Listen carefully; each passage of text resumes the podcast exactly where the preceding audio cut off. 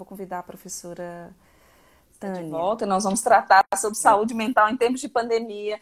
O título da sua palestra agora, ela já, já, já ficou fixada.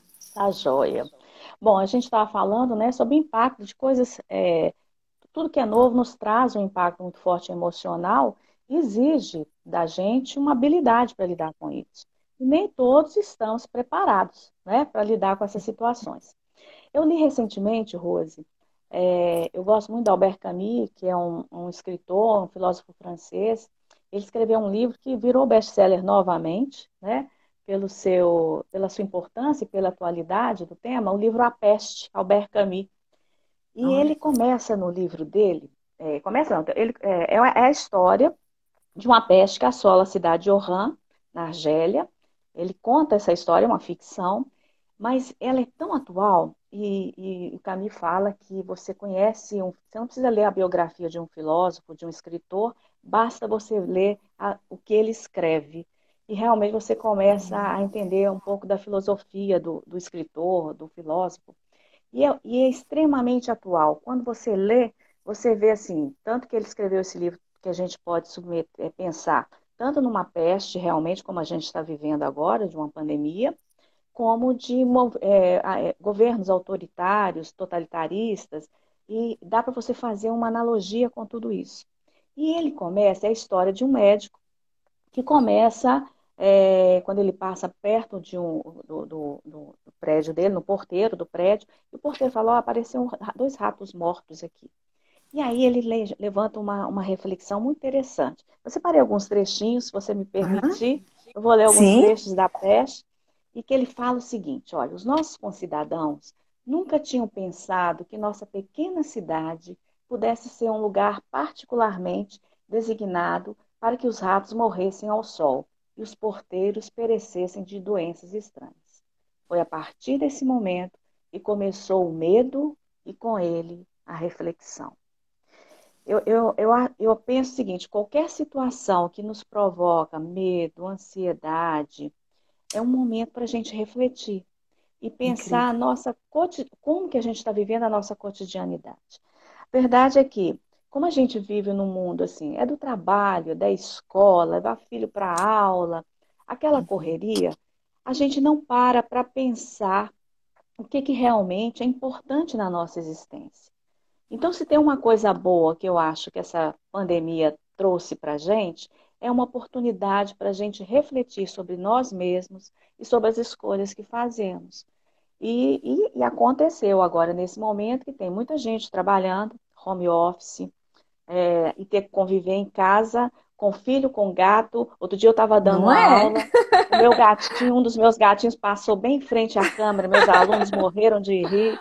Então, são situações inusitadas que a gente tem que lidar com elas, né? São situações que nos pegam de surpresa. E aí eu tenho que lidar com essa situação, né? Que é o conviver muito tempo, ou muito mais tempo, com todo mundo junto, quando a pessoa está em home office. Além disso, nós temos aí, uma, além da crise da preocupação, o medo do adoecimento, tem também a questão econômica, que leva muita gente a se preocupar, e agora, o que vai ser daqui a pouco, como que eu vou fazer com isso? Então, a pandemia, pandemia ela tanto nos traz é, um medo, uma situação de risco, é, mas também nos traz oportunidade para essa reflexão, para que a gente possa pensar os verdadeiros valores e como que eu vou lidar com essa situação e com o que virá depois, que a gente não sabe, né? O que, o que vai acontecer depois. Sabe o que, que me veio à mente, Tânia? Se alguém que já tinha uma outra situação mal resolvida talvez um relacionamento amoroso ou, ou, questões vinculadas à atividade que ele exerce mesmo, né, ao vínculo empregatício. Se nesse momento também isso não, não potencializa, né, é, uhum. se essas angústias nesse momento também de isolamento social, se isso não, não acaba fazendo um, um barulho talvez maior do que ele realmente existe, isso é possível? É, bom, o que, o, geralmente a gente fica pensando o seguinte: é, quando a pessoa não pensa sobre as questões, né? Tem, um, tem uma outra frase do Camus, mais ou menos o seguinte: eu, eu não, não, não, sei se vou lembrar hoje direitinho da frase. Ela diz mais ou menos assim: a gente, é, a gente casa e trabalha e ama mais um pouco. E depois a gente trabalha e trabalha tanto que se esquece de amar. Então, é, eu acho que é um momento que acaba aflorando um monte de situação e de questão que, é, que às vezes a gente sente percepção, mas mediante essas contingências, nos levam a ter que questionar e nos posicionar. E aí é ter que lidar com, às vezes, situações que a gente ficava colocando debaixo do tapete, ou é, não conseguindo lidar com elas, aí realmente, agora elas estão de frente, estão estampadas à minha frente, eu tenho que lidar com elas. O que é que eu faço com isso? Né? Então, é uma situação que acaba exigindo da gente uma, uma escolha. O que é que eu faço? É o que eu estava falando dessa coisa, a gente está tão preocupado com as coisas do dia a dia mesmo, de trabalho, de escola, de filho, etc e tal, numa situação dessa é que a gente começa a entrar em contato com as demandas que realmente, às vezes demandas que a gente considera subjetivas, e elas são importantes, né? Que elas muitas vezes a gente vai vivendo sem tomar consciência. Bom, aí lá vem um gato aqui. Ai, que fofura. Tá me ouvindo, Estou te ouvindo bem. Na, na sexta-feira, a, a nossa palestra foi com a doutora Sofia e, e os debates eu não, eu... foram de direito de família. E, e, direito de família acaba sendo muito, muito caloroso né, é, na nossa área. Então, um dos questionamentos que foi feito para a doutora Sofia era se realmente o escritório de advocacia de direito de família acaba sendo um divã. Ela falou assim: olha, eu, eu deixo esse papel para os terapeutas, né? Ela exerce o tecnicismo e deixa o papel para os terapeutas. E nós estamos falando do, do nosso perfil nesse momento de pandemia, né, Tânia?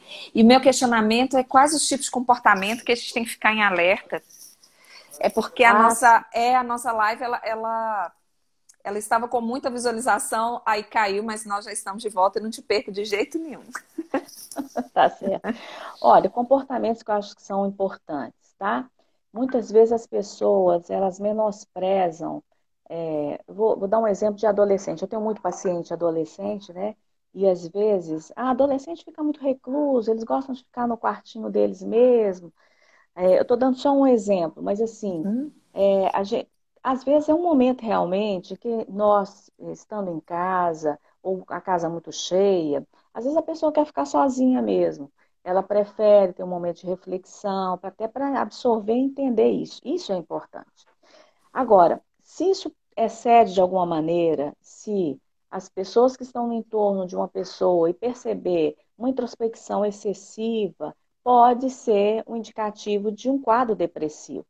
E um quadro uhum. depressivo não quer dizer de um transtorno, mas quando a gente evidencia alguma situação de medo ou de muita ansiedade, há uma tendência de algumas pessoas a se retraírem.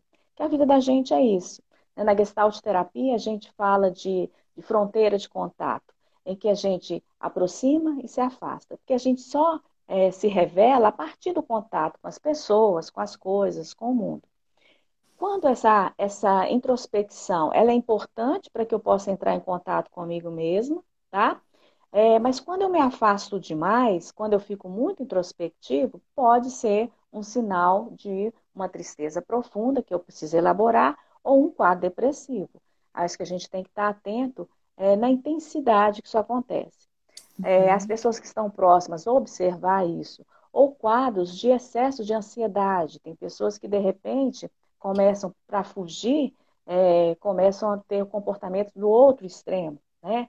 De, de buscar muita informação, de muito estresse. Aí assiste o jornal de manhã, de tarde, de noite, lê no, lê no Instagram e lê no, no, no jornal fica obcecado com a informação e, gente, o excesso, ter a informação coerente, correta, buscar o que tem de, por exemplo, os meios mais, é, mais confiáveis de informação é o mais adequado. Quando a pessoa começa a buscar informação demais, e ela não vai resolver aquilo. Não é você lendo aquele tanto de informação o dia inteiro conectado nisso que vai te ajudar. Esse é um outro ponto. Quer dizer, tanto a introspecção excessiva, quando você observa uma pessoa muito está além, não, muitas vezes a gente nem conhece, né? Acho que muita gente está se conhecendo agora, conhecendo o parceiro, gostei, conhecendo gostei. o filho, agora que está todo mundo em casa. Eu acho que é observar quem está próximo, tá? Se, uhum. essa, se esse quadro está excessivo, e perguntar, gente. E a própria pessoa também se questionar. É, a partir do que ela está sonhando, a partir do que ela está vivenciando, como que ela está sentindo. Por isso que eu fiz esse convite, eu li aquela parte inicial do texto do Camille, que essa pandemia veio, traz um medo, mas também traz uma oportunidade de reflexão para a gente. Acho que é importante a gente estar atento a isso. E, e o consumidor que preocupa para o direito empresarial, para o empreendedor, eu acredito também, Tânia, que ele vai mudar o perfil, não vai? Entre em, em ter e em ser, porque esses valores, eles nunca tiveram tão em evidência, já que nós tivemos que desacelerar, né? Hoje nós estamos uma palestra e, e, e, se fosse um tempo atrás, né? Aí teria uma série de preparos, enfim, eu, eu falo pela Rose, né? E a gente entra despida de tudo isso é, para levar a informação. Então, revisitar esses valores, você acha que, que quando voltar esse novo normal, é, as pessoas também, de repente, vão, vão ter um novo perfil? Olha, você tá, eu estou me lembrando de uma reportagem que eu li, que assim que acabou é, o lockdown lá na França, é, uma, uma loja famosa aí, ela abriu, já tinha fila na porta, as pessoas comprando. É, há uma tendência da gente a buscar um normal, que era o normal anterior, né? É, eu tinha uma uhum. paciente outro dia que ela estava relatando, Tânia, eu fiquei em frente à, à, à, mesa com as máscaras, evitando sair na rua, que eu não quero ir no supermercado para não ver a cidade vazia. Há uma tendência da gente a negar a nova realidade e querer o que era antigo, né? E eu uhum. fico me perguntando assim, qual que vai ser o novo? A gente não sabe o que vai ser o novo. Eu acho que a gente só vai sair renovado, re ressignificando esse espaço, esse momento, esse tempo que a gente está vivendo, se a gente realmente é, questionar o que, que, é importante na vida.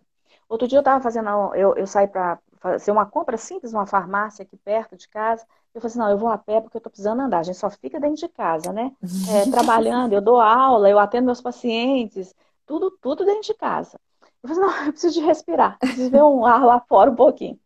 E eu fiquei, é, achei interessante que a maioria das pessoas com máscara, é, poucas pessoas na rua, é, mas havia um, uma, umas lojinhas num um centro comercial aqui próximo, que pessoas lá dentro comprando roupa. Eu fiquei pensando, gente, onde que essa pessoa hum. vai preocupada com roupa nesse momento? Não e é? aí você fica assim, é, acho que a gente tem que repensar, né? Porque vai virar um novo que a gente não sabe qual que é, mas acho que a gente só vai é, reno se renovar e viver um, um, estilo novo de vida, porque eu acho que tudo inova. Por exemplo, essa coisa da tecnologia, né? Eu dou aula hoje, todas as minhas aulas são online.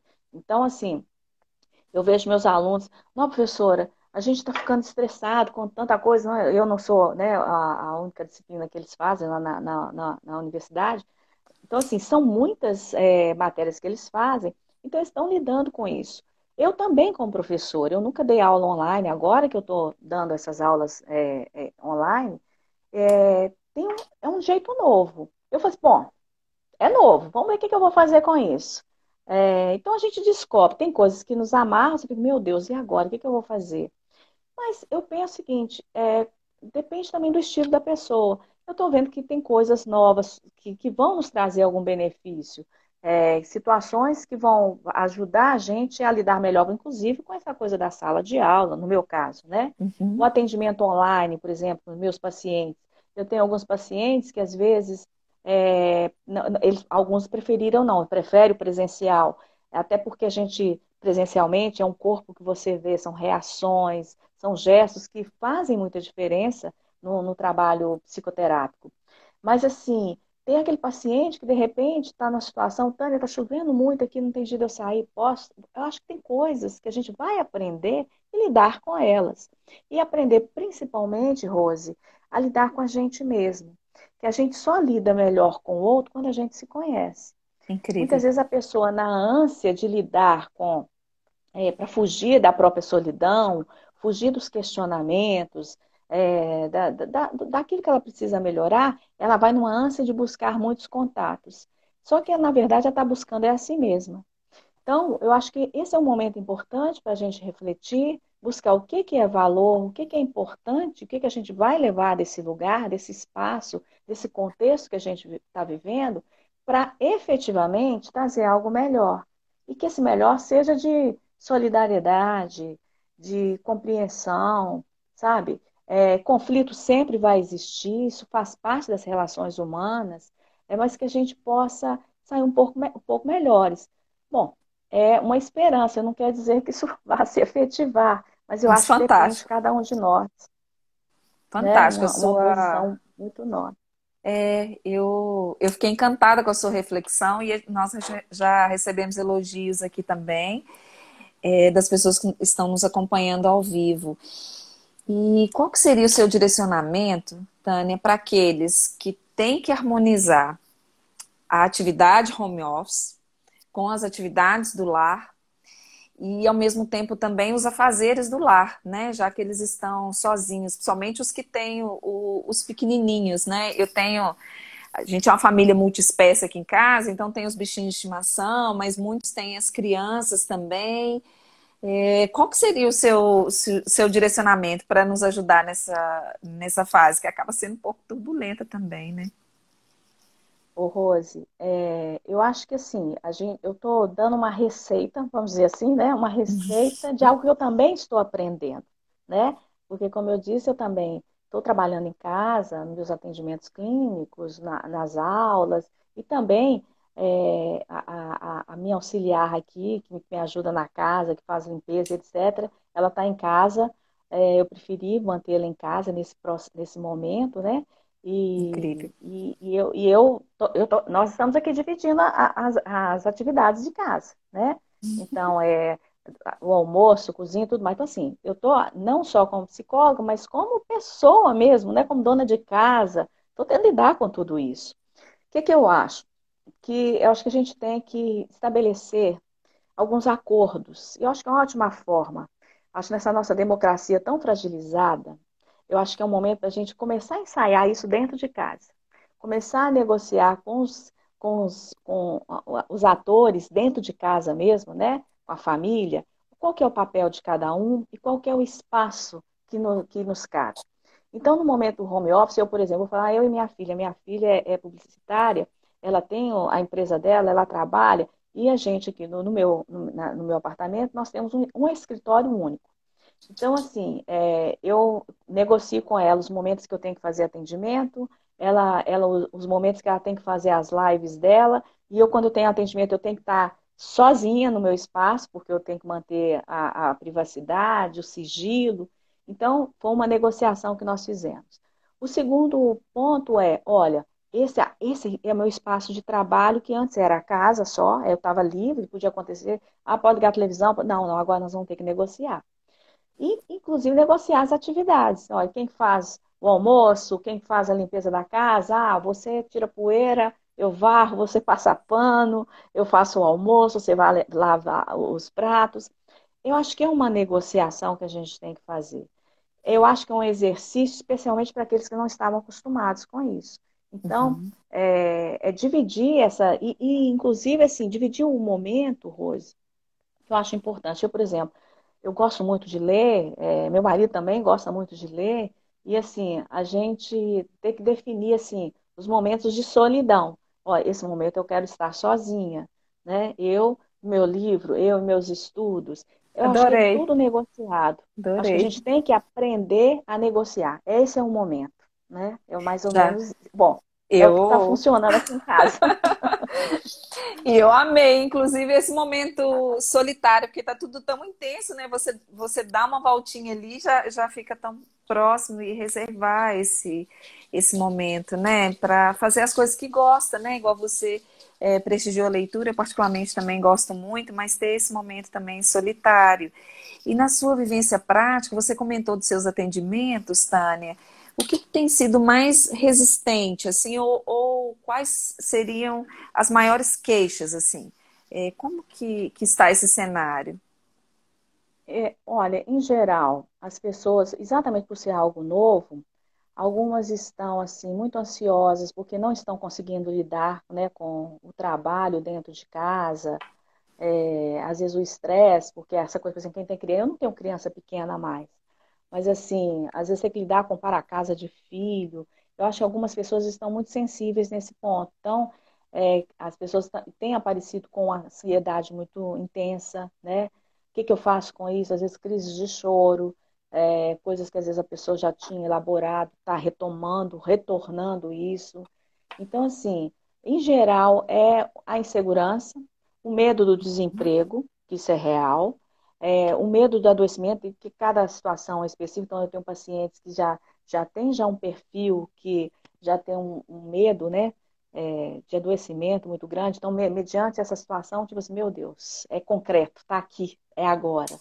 Então, assim, é alguns quadros depressivos, tá? É, mais, mais são situações muito específicas e algumas situações simples mesmo, às vezes, do dia a dia, que está a pessoa questionando mesmo a questão do trabalho, como administrar, o que fazer. E claro, eu não sou conselheira, eu sou psicoterapeuta. Eu ajudo o paciente a, a, desenvolver a sua autonomia, a sua autenticidade. Então, junto, eu estou caminhando lado a lado com ele, para que ele possa fazer as escolhas de uma forma mais adequada para aquele momento. E psicoterapia, Rose, assim, são coisas. É, não adianta. O que eu vejo muitas vezes, a pessoa querendo assim, quando eu comento daquela paciente que estava assim, ah, eu não quero sair na rua para não ver a cidade vazia, é aprender a lidar com o real. Não adianta. Isso é síndrome de Peter Pan, quando você quer viver no mundo da fantasia, tá, vamos negar. Adorei. Isso não está acontecendo. Adorei. É real, está acontecendo. O que, é que nós vamos fazer com isso aqui? É isso. Então, é lidar com a única certeza que a gente tem, né? Que é a, é a morte, a faticidade da vida. Então, assim, nós temos que lidar com isso.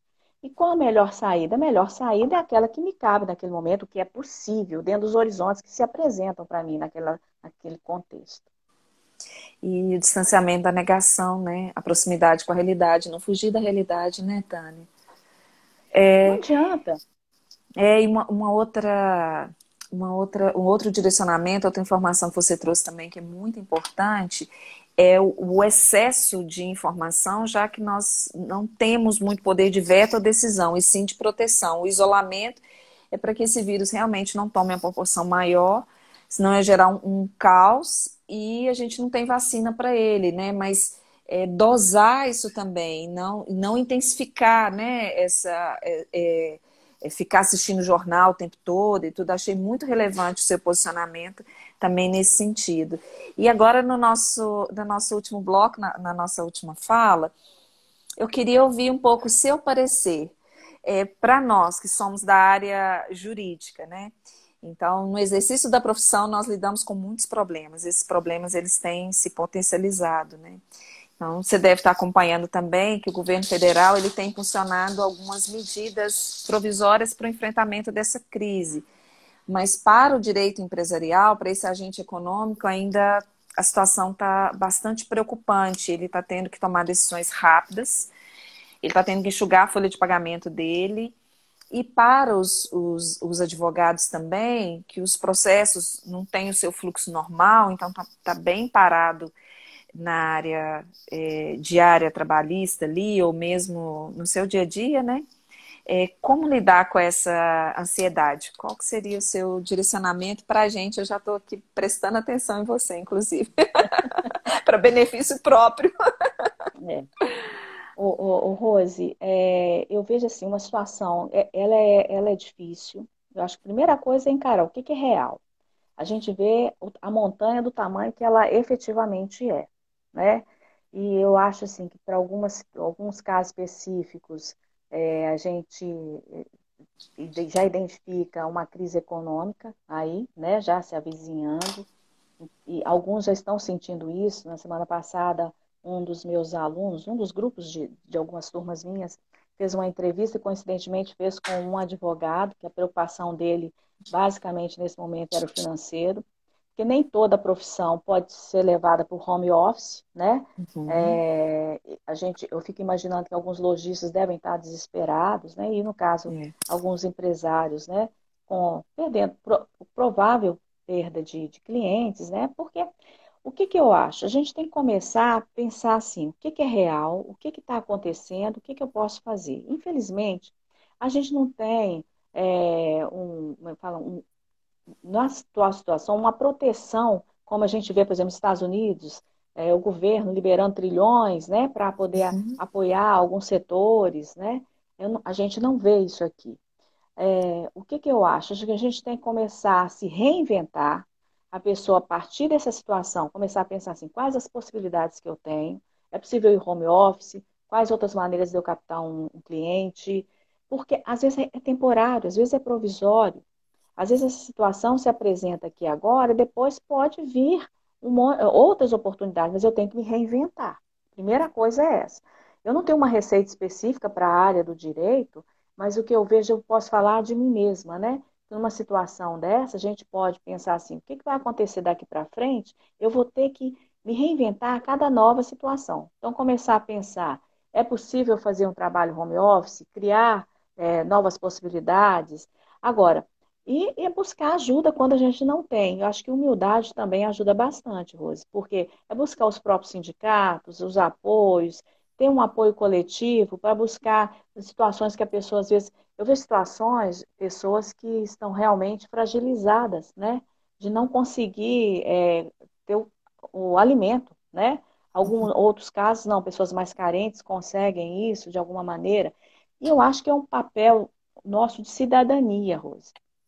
É, por exemplo, eu, assim como eu, como eu conheço várias pessoas próximas a mim e colegas que dispensaram seus, né, seus, seus, seus auxiliares de cozinha, etc. e tal, mas estão bancando isso, né, para ajudar essa pessoa, porque ela não tem outra forma de sobrevivência. Né? Sensacional. Né? Então, assim, eu acho que isso, gente, é um exercício. A gente precisa re se reinventar no individual, buscar outras saídas, e no coletivo, ver do ponto de vista legal, se é o que, é possível, o que, é que não é, e pensar que é, isso, quanto antes, é, acho que as pessoas, isso é a minha opinião particular, as pessoas enfrentarem a realidade como ela é, acho que mais cedo a gente vai sair dessa situação. E a gente vai ter que, mas vai ter que se reinventar, porque do mesmo jeito não vai ser. Né? Eu não sei se eu respondi, porque também eu não tenho resposta para tudo, porque também é algo novo para mim. Não, foi é? incrível. Quem está acompanhando a gente aqui do outro lado é a Dani. Ai, eu amo a Dani. Ela, ela é joia rara demais. Te mandou um beijo. E, e Tânia, e a intensidade das atividades? É, é, porque agora que a gente não tem esse deslocamento e muito um, um divisor de águas naquele momento que você tem que estar tá exercendo atividade profissional ou dentro do seu lar. Na nossa área jurídica, isso tem intensificado muito, né? É, e esse direito provisório, a cada dia que passa, é, eu vi hoje num boletim do Capital, a cada dia que passa é um 7 a 1 diferente, né? Então, o direito ele vem provisório e a gente tem que fazer uma imersão e acabar estudando muito sobre determinado tema. É preciso ter esse respiro, né, Tânia? E não ficar manhã, tarde, noite e, e às vezes eu, eu me perco qual dia da semana, final de semana também acaba, a gente embola. Eu, eu, tô, eu tô falando de uma forma muito levada, mas é porque eu tô sentindo assim, que eu tô atropelando muito. Mas outros amigos também já relataram comigo também que estão vivenciando esse momento com muita intensidade e a produção está em alta. É preciso esse respiro, né? Igual você falou de ter esse momento individual, precisa dar uma desacelerada, né? Rose, é, você está falando do sono, outro dia eu acordei e falei assim, gente, hoje é sexta, hoje é segunda, o que está acontecendo? Porque realmente, quando a gente está dentro de um espaço o tempo todo, é, eu acho que é até um momento interessante para a gente refletir. Hoje, por coincidência, por coincidência, hoje é o dia da luta antimanicomial. 18 de maio é, um, é, a, é, a, data que a gente faz esse, essa reflexão contra a, a o, o, o, me fala, o depósito de pessoas dentro dos manicômios, quando, como acontecia antigamente, né? É, estar aprisionado dentro de um espaço nos traz uma confusão do tempo, do espaço, isso, isso gera uma, uma angústia muito grande, né? Então, assim, é, eu, eu, acho que, eu acho que é importante, né? Outro dia também eu estava vendo uma reportagem numa, numa cela onde cabem oito, oito, oito pessoas, tinham 38 prisioneiros, então você fica assim, meu Deus, que vida, né?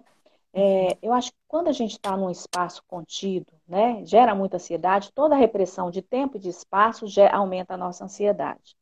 E aí, para a gente responder né, às demandas do trabalho, a gente tem que antes saber nos, se respeitar. Acho que a gente tem que se respeitar primeiro, tá?